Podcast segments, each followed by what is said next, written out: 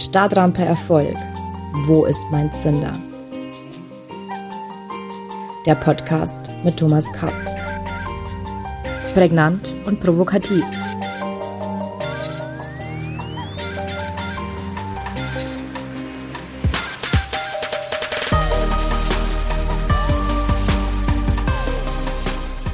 Herzlich willkommen allseits. Ich begrüße Sie zu unserer neuen Folge von Startrampe Erfolg. Wo ist mein Zünder? Heute sprechen wir darüber, wie wir Risiken erkennen und vermeiden können. Wie immer beginnen wir mit einer Geschichte. Ein Tourist möchte seinen Urlaub in den Tropen im Dschungel verbringen. Er erkundigt sich bei der Reiseagentur nach der möglichen Begegnung mit gefährlichen Tieren. Die Beratung ergibt für drei mögliche Gebiete folgende Sachlage. Im ersten Gebiet besteht eine Wahrscheinlichkeit von 20 Prozent einer giftigen Schlange zu begegnen und von dieser gebissen zu werden.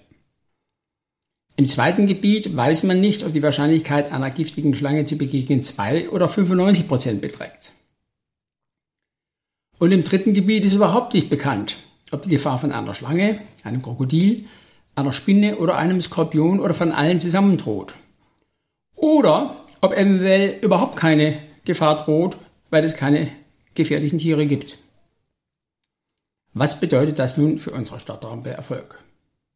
Heute widmen wir uns der Frage, wie kann ich Risiken steuern? Risikosteuerung ist elementar für unseren Erfolg, denn sonst werden wir von unseren Risiken gesteuert. Risikosteuerung ist nur möglich, wenn ich Handlungsautonomie habe. Ich stelle diese Beobachtung bei der Behandlung der Risikosteuerung voraus, weil wir im Leben meist über viel mehr Handlungsautonomie verfügen, als uns das bewusst ist. Ja, manchmal ist es angenehm, sich in eine Passivrolle zu flüchten, dann sagt man, da kann ich nichts machen, das hat mein Chef so gesagt und so weiter. Aber so werden wir wenig Erfolg haben. Werden wir uns also unserer Handlungsautonomie bewusst und gehen dann gesteuert Risiken ein. Der richtige gesteuerte Umgang mit Risiken ist dreigeteilt. Erstens Risiken erkennen, zweitens Risiken bewerten und drittens Risiken lenken durch Vermeiden, Minimieren oder Abwägen. Kommen wir zum ersten Punkt, Risiken erkennen. Beim Erkennen von Risiken gibt es zwei Risikobereiche zu unterscheiden. Im ersten Bereich können Risiken und ihr möglicher Verlauf identifiziert werden. Im Wege einer umfassenden Antizipation ist es möglich, auch sehr unwahrscheinliche Risiken gedanklich vorab durchzuspielen. Also expect the unexpected. Wo Erfahrungen vorhanden sind, werden diese Erfahrungen oft Hinweise auf bestehende bekannte Risiken geben. Hier ist eine gute Recherche und die Einholung von Erfahrungswissen von Spezialisten das verlässlichste Vorgehen. Es gibt allerdings auch einen zweiten Bereich in welchem Risiken überhaupt nicht vorhersehbar sind. Anders als bei der klassischen Risikoentscheidung, bei welcher die Eintrittswahrscheinlichkeit eines bestimmten Ereignisses bekannt ist, liegt ein Zustand der Unsicherheit vor, wenn keine Eintrittswahrscheinlichkeit verfügbar ist. Und diese Situation der Unsicherheit lässt sich sogar noch weiter steigern. Wir befinden uns dann im Zustand der Unwissenheit. Man kennt nicht einmal die möglicherweise eintretenden Ergebnisse. In der Eingangsgeschichte befindet sich der Tourist im ersten Gebiet in einer klassischen Risikosituation, im zweiten Gebiet in einer Unsicherheitssituation und im dritten Gebiet in einer Unwissenheitssituation. Der zweite Punkt. Risiken bewerten. Sind Risiken identifiziert, müssen sie bewertet werden. Denn nicht alle Risiken sind für uns wirklich relevant. Deshalb ist der erste Schritt die Ausklammerung von nicht relevanten Risiken und die Fokussierung auf relevante Risiken. Dies ist ein Grundsatz, der sich in der Wirtschaftspraxis, zum Beispiel in der Compliance von Unternehmen, bewährt hat. Kein einziges Unternehmen hält alle anwendbaren Vorschriften und Gesetze wie Datenschutz, Arbeitsschutz, Baurecht, Umweltschutz, Steuerrecht, Arbeitszeitordnung und so weiter und so weiter zu jeder Zeit zu 100 Prozent ein. Das geht gar nicht. Das ist auch nicht schlimm, weil es nur darum geht, relevante Risiken auszuschalten. Mit lapidaren Risiken sollte man sich also nicht allzu lange aufhalten. Eliminieren Sie also Lappalien aus Ihrem Leben. Ist diese Hürde genommen, das Risiko von relevanter Bedeutung ist das Risikopotenzial zu bewerten, vielfach dargestellt wie folgt. Potenzielle Schadenshöhe multipliziert mit der Eintrittswahrscheinlichkeit des Risikos. In gleicher Weise ist auch das Ertragspotenzial, also der potenzielle Ertrag, der bei Eingehen des Risikos gegebenenfalls winkt, zu ermitteln. Sodann sind Risiko und Ertragspotenzial gegenüberzustellen, was allerdings noch keine Entscheidung vorwegnimmt, sondern lediglich eine Rechengröße darstellt. Eine Entscheidung ist erst nach einer Abwägung zwischen Risiko und Ertrag möglich. Das klingt theoretisch recht einfach. Ist es aber in der Praxis meist nicht, weil wir das Risiko bzw. Ertragspotenzial meist nicht mathematisch berechnen können, sondern häufig mit Schätzungen arbeiten müssen. Die Praxis hilft sich hier häufig mit den möglichen Szenarien des künftigen Verlaufs, also Best-Case- und Worst-Case-Szenarien. Damit kann man in nicht wenigen Fällen das Risikopotenzial in seiner Breite erfassen. Nicht selten machen Manager sich und oft auch anderen immer wieder etwas vor, indem sie, abhängig von ihrer ganz persönlichen Perspektive, Risiko bzw. Ertragspotenziale bewusst herunter oder hochrechnen. Nicht selten steht dann ein Ergebnis inoffiziell bereits fest und wird nachträglich Anführungszeichen mathematisch sauber Anführungszeichen errechnet und gerechtfertigt. Man sollte sich dieser subjektiven Komponenten bewusst sein, um nicht der angeblich objektiven Strahlkraft von Zahlen zu erliegen. Der dritte Punkt. Risiken lenken. Haben wir Risiken erkannt und bewertet, kommen wir zu ihrer Steuerung im engeren Sinne der Lenkung. Diese besteht aus einmal der Vermeidung von Risiken, dann der Minimierung von Risiken und zu guter Letzt der Abwägung von Risiken und potenziellem Ertrag. Eine sinnvolle Lenkung ist vorwiegend im Bereich identifizierbarer Risiken möglich. Im Bereich der Unsicherheit ist noch eine gewisse Lenkung möglich, im Bereich der Unwissenheit gar nicht.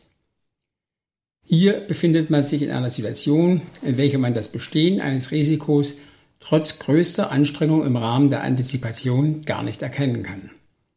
Dann ist eine Risikosteuerung nur möglich durch spontanes Reaktionsvermögen, Kreativität, Flexibilität und manchmal auch eine gute Intuition.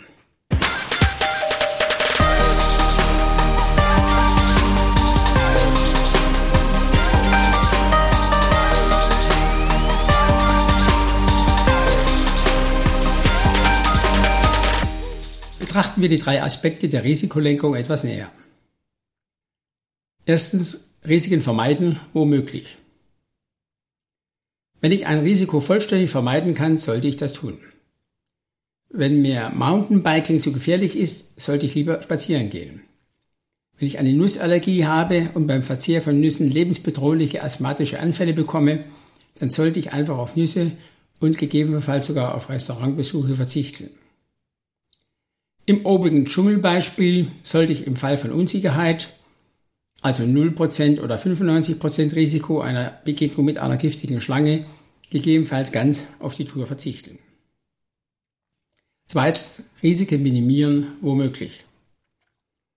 Wir haben gesehen, dass eine völlige Vermeidung von Risiken in der Breite, solange wir leben, nicht möglich ist. Wenn wir ein Risiko nicht vollständig vermeiden können, sollten wir zumindest versuchen, es zu minimieren. Eine Möglichkeit sind Vorsichtsmaßnahmen.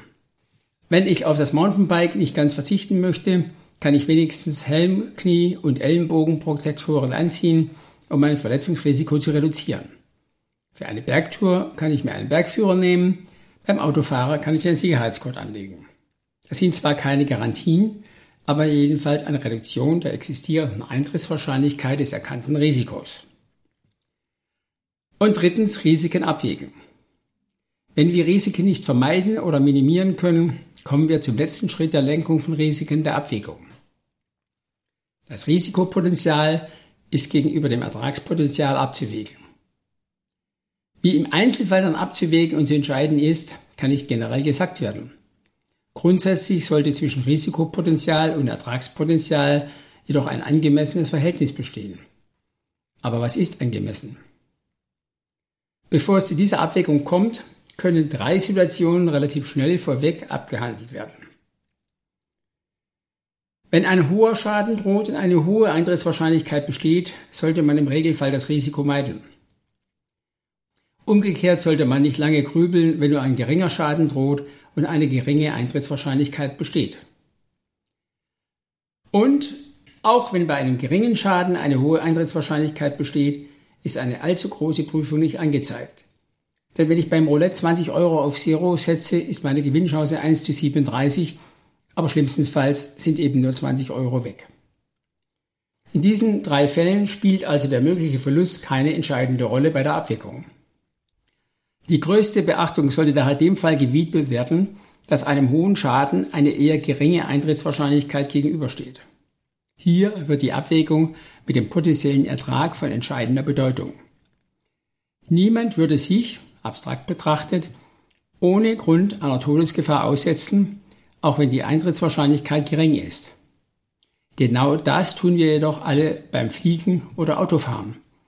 Und zwar deshalb, weil der Transport mit Flugzeug und Auto, jedenfalls nach Einschätzung sehr vieler Menschen, einen großen Ertrag generiert, welcher die, wenn auch geringe Eintrittswahrscheinlichkeit überkompensiert. Das gleiche gilt für das Karussellfahren auf dem Rummelplatz, bei Reisen in Ländern mit Infektionsgefährdung, beim Fallschirmspringen, beim Betrieb von Kernkraftwerken und so weiter. Wir sollten uns bewusst sein, dass wir dazu neigen, subjektiv ein verzerrtes Verhältnis zu Risiken zu haben. Ein kleines Beispiel mag dies illustrieren. Jeder Lottospieler ist nach Bekanntgabe der Lottozahlen enttäuscht, wenn er nicht gewonnen hat. Dabei hat er eine Gewinnchance für sechs Richtige von rund 1 zu 15 Millionen. Wenn aber die Chance bei einem Verkehrsunfall zu sterben bei ca. 1 zu 10.000 liegt, denkt jeder, dass für ihn selbst kein reales Sterbensrisiko besteht. Das Risiko im Verkehr zu sterben ist also viel, viel größer als die Chance im Lotto sechs Richtige zu erzielen.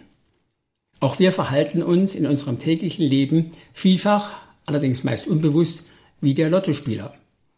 Das ist in Ordnung. Aber wir sollten es wenigstens bewusst tun. Wer diesen Schritt unbewusst geht, wird vom Leben immer wieder unangenehm überrascht. Für heute sind wir damit fast am Ende. Wie immer gibt es für Sie noch zwei Impulse, liebe Zuhörerinnen und Zuhörer, ein Zitat und eine Frage zum Nachdenken. Das Zitat stammt heute von dem Schriftsteller Paulo Coelho. Everything in life has its price. Zitat Ende. Und die persönliche Frage für Sie lautet, wie steuern Sie Ihre Lebensrisiken? Das war's für heute.